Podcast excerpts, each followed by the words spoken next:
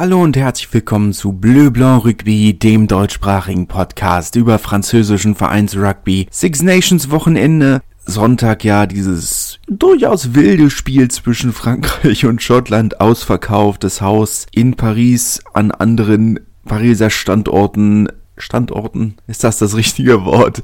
In anderen Teilen von Paris sah es da ein bisschen anders aus. Stade Francais gegen den amtierenden Meister, nicht mal ganz halb voll, das Stadion und die Spartanerin von Chilly-Mazarin, einem Vorort von Paris immerhin, die mussten sich komplett aus dem Spielbetrieb der Erstliga der Frauen zurückziehen. Dazu kommen wir aber am Ende der Folge nochmal. Ansonsten war dieses Wochenende der Top 14 natürlich geprägt von den äh, Doublons, wie man so schön sagt, den Doppelungen.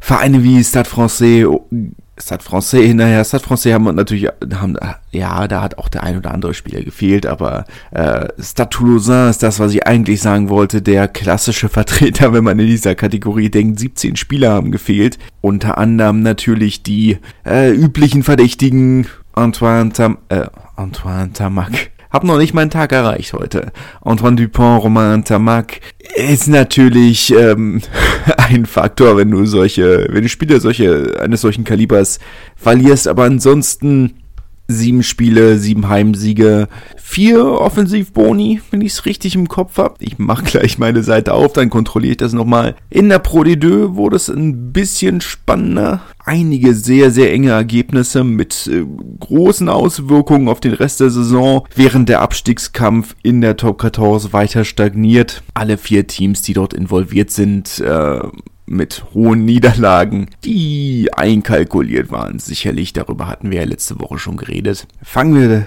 mit dem bereits, ja, fünf Offensivboni, nicht vier, sogar einer mehr. Oder es war knapp, sagen wir mal zumindest bei Clermont-Toulon wäre sicherlich auch ein Offensivbonus drin gewesen am Sonntagabend. Aber der Spieltag hat natürlich äh, bei Stade Francais angefangen, die äh, ja den amtierenden Meister Montpellier zu Gast hatten. Ein erschreckend schlecht garniertes Stadion, äh, vielleicht nur schlechter, äh, die einzige Situation, in der es vielleicht weniger voll ist ist zu den Spielen vom FC Versailles, mit dem sie sich ja, oder denen sie ja das Stadion vermieten, haben ja von der Stadt äh, die Vermarktungs- und Vermietungsrechte erhalten.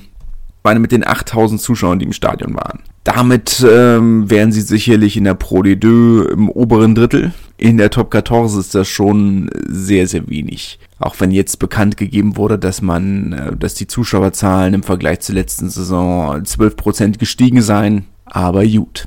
Ne? Ist natürlich trotzdem so eine Sache. Gut, der FC Versailles äh, zieht als Tabellenzweiter der dritten Liga fast 300, 400 Zuschauer. Natürlich auch nochmal was anderes, aber gut.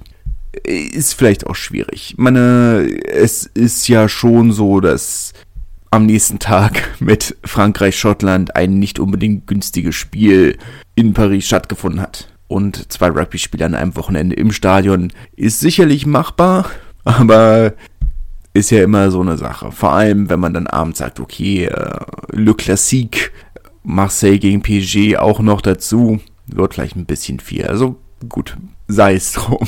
Montpellier hat eigentlich sehr gut losgelegt, sehr früh 14-0 geführt, bevor dann Stade Francais äh, das Spiel komplett gedreht haben. Montpellier, ja, Montpellier fielen natürlich Spieler. Ne, also darüber brauchen wir gar nicht reden. Ähm, Paolo Garbisi fehlt natürlich unter anderem. Im Sturm fehlt der ein oder andere Big Carrier. Aber es ist jetzt natürlich trotzdem nicht so, als wären sie schlecht aufgestellt. Also nach dem durchaus soliden Saisonstart merkt man jetzt schon einen recht äh, eindeutigen Fall nach unten. Wenn man sich die Tabelle anguckt, ich sag mal, Montpellier sind Zehnter, das erste Team, das vielleicht nicht im Abstiegskampf drin ist, aber es ist wenig. Und da kommt dann jetzt vielleicht auch wieder der Punkt, wo man sagt, dass Philippe Saint-André nicht unbedingt der richtige Motivator ist, um ein schwächelndes Team zu motivieren. Und es ist, es ist ja auch schon so, dass Montpellier in den letzten Jahren kein besonders innovatives Team waren. Also man sagt, okay, es ist in den letzten was weiß ich, zehn Jahren oder jetzt das erste Mal, wo so ein bisschen stringente Taktik drin ist, es auch nicht so schwer war, diese Taktik rauszufinden und diese, und diese Taktik zu stoppen. Ja, das ist dann nochmal vielleicht was anderes, so ein bisschen, wenn man, wenn man dann eben seine Stars auf dem Feld hat. Naja, so viele haben sie ja nun auch nicht mehr unbedingt, aber seinem wirklichen Top-Spieler und dann ist das sicherlich noch eine Sache.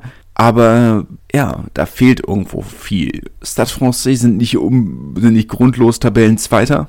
Einer der besten Defensiven der Liga. Auch mit der, mit der vielleicht einer kleinen Schwächephase, aber ja, es ist letzten Endes ein logischer Sieg, der voraussehbar war. Ähnlich sieht es genauso aus beim Duell Bayern Castre 41C mit Offensivbonus am Ende. Das erste Spiel äh, für Jeremy Davidson als Trainer von Castre hatten wir ja letzte Woche drüber geredet, aber das war eine einkalkulierbare Auswärtsniederlage bei starken Basken, die zu Hause noch kein Spiel verloren haben. Darf man ja auch gespannt sein. Das Spiel äh, in San Sebastian ist ja wohl ausverkauft, wo gegen Po 40.000 sind, Tickets sind wohl schon weg.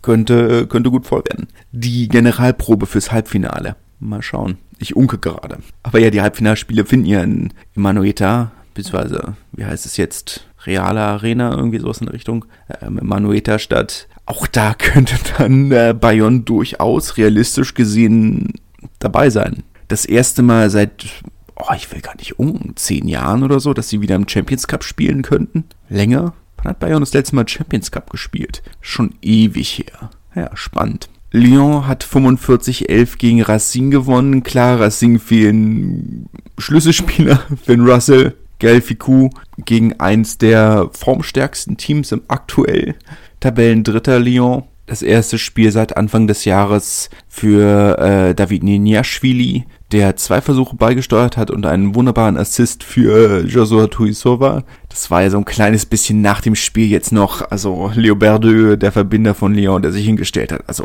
wenn man die Leistung von äh, Joshua Tuisova sieht, der ja nächste Saison zu Racing wechselt, weiß ich nicht, wie man einen solchen Spieler gehen lassen kann. Das ist mir unerklärlich. Und äh, der Präsident von Lyon, der sich dann äh, in der Zeitung jetzt geäußert hat, wir haben ihn nicht einfach gehen lassen. Das sollte Leo Berdeux eigentlich wissen.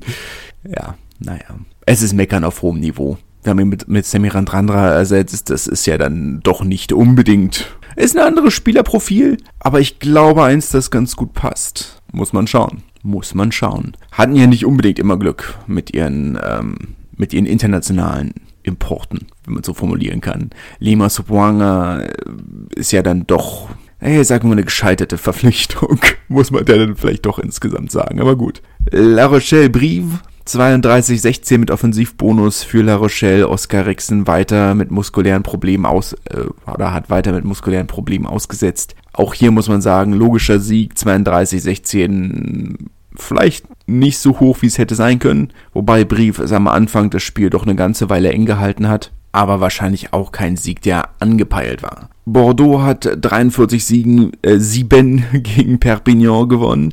Das war ein sehr erwartetes Ergebnis. Perpignan, die äh, in ihrer GIF-Quote hinterherhinken. Für die, die es nicht wissen, ähm, du musst, oh, ich will nicht lügen, 15? Die Saison sind es noch 15 oder 16 GIF äh, im Schnitt auf deinem, in deiner 23 haben. GIF, Jeune issu de la formation française, heißt also ein Spieler, der vor seinem Profi oder vor seinem ersten Profivertrag drei Jahre in, einer, in einem französischen Nachwuchsleistungszentrum verbracht hat. Als Aufsteiger hatten sie letzte Saison ein oder mussten sie, hatten sie keine so hohe Quote zu erfüllen, aber jetzt natürlich müssen sie sich wieder daran halten, haben sie zurückgehinkt und dann haben sie gesagt, ja, schicken wir, schicken wir unsere Jugend. Was sind drei Jahre von dem ersten Profivertrag? Drei Jahre in einem französischen Nachwuchsleistungszentrum musst in jedem Fall haben. Ähm, Ah ja, haben sie gesagt, wir schicken die Jugend, wir sperren einen Pass und äh, schonen unsere Spieler vor dem Duell gegen Bayonne, das ja jetzt am Wochenende kommt, dass wir da wirklich, äh, dass dann das Spiel, das sie anvisiert haben, Bordeaux, die sicherlich gut gespielt haben, keine Frage, aber es war jetzt auch nicht unbedingt die Herausforderung. Toulouse, die auch mit Offensivbonus gewonnen haben, 34-10 gegen Po, eine nee, ich will nicht sagen Überraschung, eine kleine Überraschung vielleicht.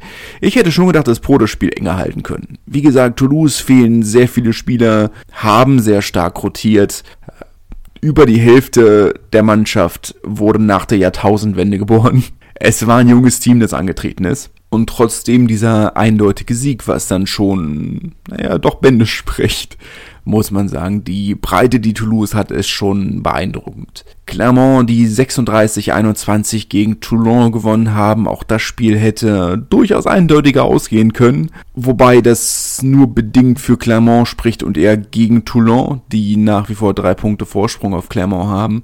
Da wäre durchaus auch mehr drin gewesen, aber man hatte eigentlich nie das Gefühl, dass sie wirklich in der Auvergne angekommen sind, wenn man ehrlich ist. Aber gut. Pro de deux, ich, ich renne ein bisschen durch, weil es ist natürlich schon so, ich hatte das ja letzte Woche erzählt, dass äh, wir im Urlaub waren, entsprechend ich jetzt erst sehr knapp mit, ähm, mit Zeitung und äh, Zusammenfassung und allem durchgekommen bin. Ich habe kein Rugby am Wochenende geguckt. Und äh, das ist dann jetzt diese Woche halt so ein kleines bisschen so Zeitdruckmäßig äh, einfach so eine Sache. Das ist halt so, muss ich mit klarkommen, aber deswegen ein wenig, äh, vielleicht nicht ganz so ausführlich, wie ich es insgesamt gerne hätte. Aber gut, es ist wie es ist. Colomier Achat in der Pro Derby, äh, Derby Zeit. Eins der wunderbaren Derbys unter der Saison. Das ist, hat nochmal einen ganz anderen Reiz, finde ich. Über 6000 Zuschauer auch schon lange nicht mehr diese Zahlen in Colomiers gesehen. Das Spiel letzten Endes entschieden ähm, durch, einen Letz-, äh, durch einen späten äh, Penalty für Colomiers 17-15. Wenige Minuten davor hat Elton Jantjes, äh, der Verbinder von Agen, der was 60-fache Springbok, zwei Drop Goals daneben gesetzt oder zwei Dropkicks vielmehr daneben gesetzt und dann dieser späte Penalty für Colomiers, der das Spiel entscheidet zum 2015. Wichtiger Sieg, Prestigesieg natürlich, aber ein wichtiger Sieg. Damit hält man gut Anschluss. Agen, die nur noch einen Punkt Vorsprung auf Colomiers haben, wenn sie das Spiel gewonnen hätten, hätten sie sich natürlich deutlich sicherer fühlen können, was ein eventuelles Heimspiel im Viertelfinale gewesen wäre. So wird's jetzt nochmal, oder so bleibt's nochmal ein bisschen spannender.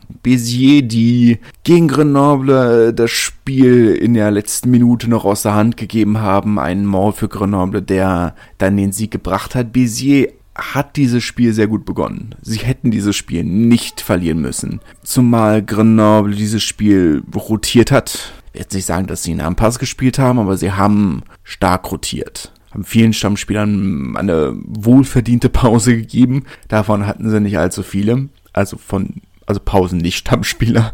Es, ja, ich meine, es ist letzten Endes, die Breite stimmt anscheinend in Grenoble. Sie haben ein Spiel weniger als Mont-de-Marsan. Das ausgefallene Spiel in Aurillac, die eine Geldstrafe zahlen mussten jetzt schon, da das Spiel nicht stattfinden konnte. Aber ein Nachholspiel oder was auch immer, da ist noch nichts entschieden, stand jetzt aber mit einem Spiel weniger und einem Punkt nur weniger auf den zweiten Platz hinter Monomarsan.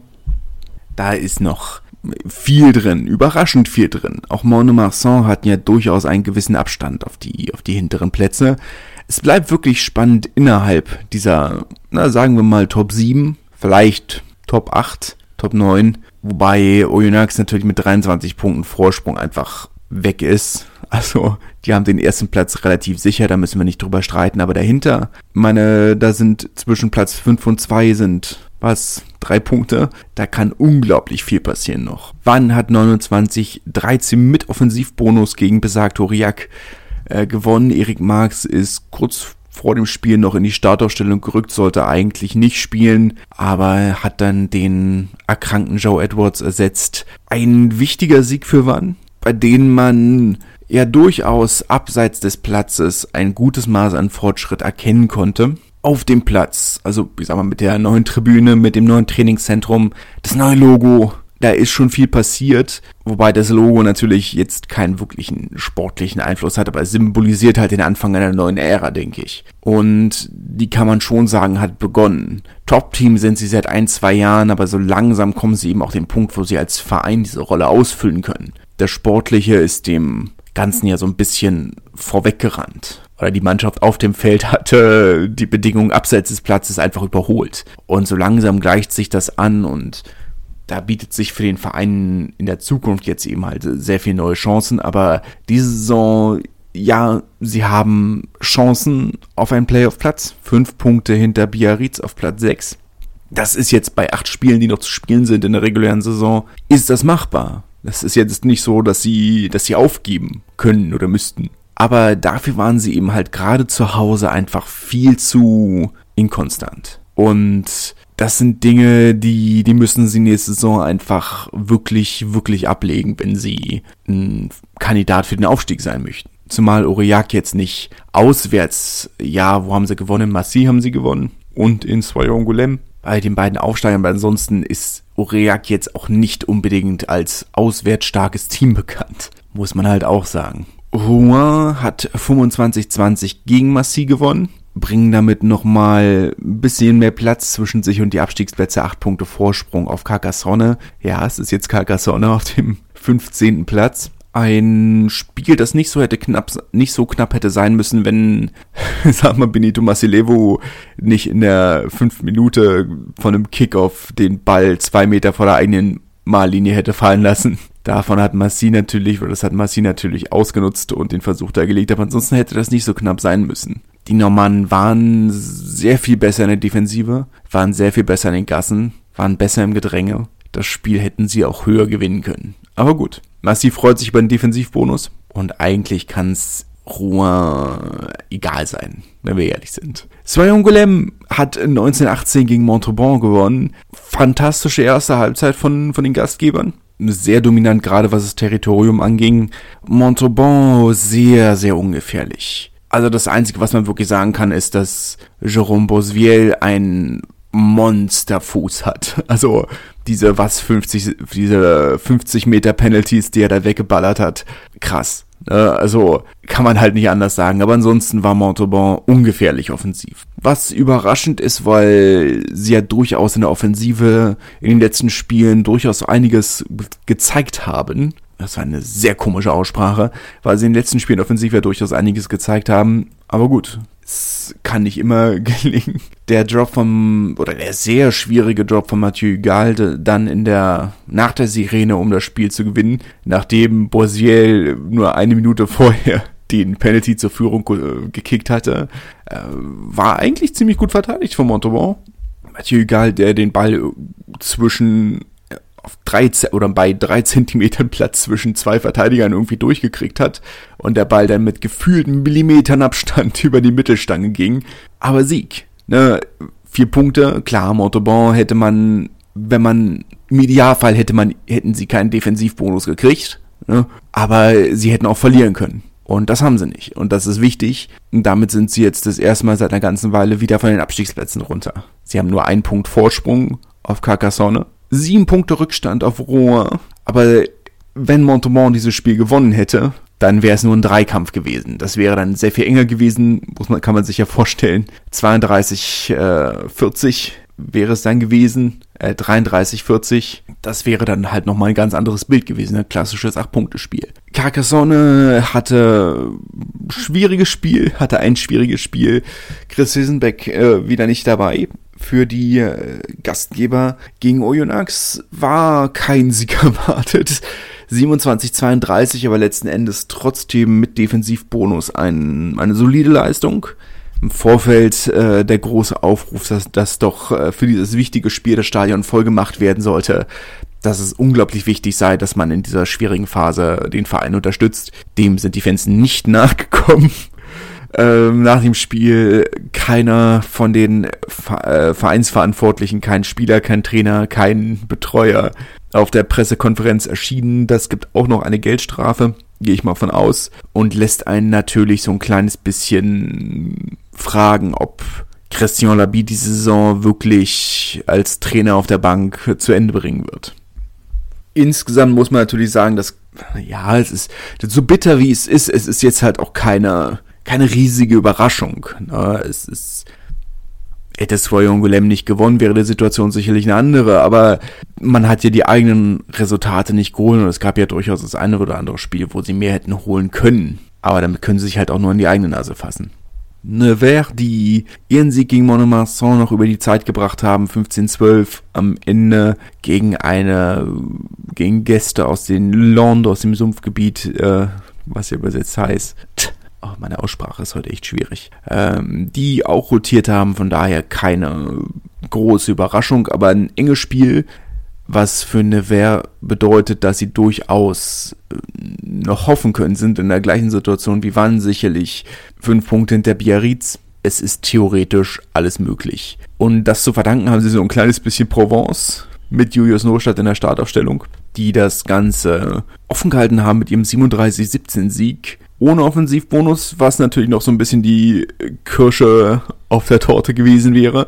Aber hätten sie das verloren, äh, dann hätten sie äh, was sieben Punkte Rückstand gehabt auf Biarritz auf Platz 6. Damit wäre wären die wäre das Playoff-Bild eigentlich schon fast entschieden gewesen. So bleibt es noch offen. Und die Formkurve, die für Provence Rugby immer so ein bisschen schwierig ist, aber vielleicht leicht nach oben zeigt. Ist ja auch schon mal was. Wäre zu, wäre zu hoffen, dass Provence Rugby für all das, was sie investiert haben. Und Provence Rugby haben viel investiert. Sie haben das Stadion neue, zwei neue Tribünen gebaut, eine renoviert, haben ein fantastisches Trainingsgelände gebaut und haben seit Jahren große Ambitionen. Und wenn sie jetzt tatsächlich in die Playoffs kämen, wäre das das beste Abschneiden der Vereinsgeschichte, was schon spektakulär wäre. Glaube ich dran? Hm, wahrscheinlich nicht. Dafür hat mich Provence Rugby in den letzten Jahren doch zu oft enttäuscht.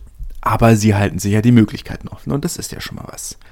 Kommen wir zu den Frauen und da war das große Thema natürlich, äh, dass sich äh, Chili Mazarin aufgrund von zu vielen Verletzungen und einem zu dünnen Kader aus der Liga zurückziehen werden oder zurückgezogen haben. Damit werden sie wahrscheinlich, bin mir nicht ganz sicher, wo die zweite Mannschaft spielt, aber entweder in der dritten oder vierten Liga weitermachen. Aber es ist natürlich auch, man muss ja auch trotzdem bedenken, es ist die zweite Komplettaufgabe oder die zweite Saison in Folge, in der es eine Komplettaufgabe gab, nach Bayern letzte Saison. Und das ist natürlich bitter irgendwo. Ne? Also es, man, Chili hat natürlich wie andere Vereine auch und die Liga-Verkleinerung war ein Schritt in die richtige Richtung, absolut. Aber sie ist vielleicht noch nicht ganz klein genug. Es kommen von unten viele gute Teams nach und ich glaube nicht, dass das Probleme sind, die sich weiter fortsetzen. Aber wir sehen halt schon das Gleiche, was wir auch, ich sag mal, bei, ähm, bei der Fußball-Bundesliga der Frauen hier in Deutschland sehen. Die unabhängigen Vereine werden mittelfristig entweder an Herrenvereine angegliedert oder sie werden absteigen. Und das ist nun mal eine, eine bittere Realität. Chili, die viel ausgebildet haben, hatten noch ein, ein großes Talent mit Emilie Boulach, die ist jetzt in Blagnac. Und dann bleibt eben halt nicht mehr viel übrig. Und das, was eben lange Zeit noch so den Unterschied gemacht hat, war, dass sie ihre Siebener Nationalspielerin hatten, aber die mit dem, mit dem Ausbau der Siebener Serie eben dann eben doch auch immer weniger vor Ort sind. Und dann sehen wir schon, ja, also dann ohne diese, in Anführungszeichen, Starspielerin reicht's dann eben nicht mehr.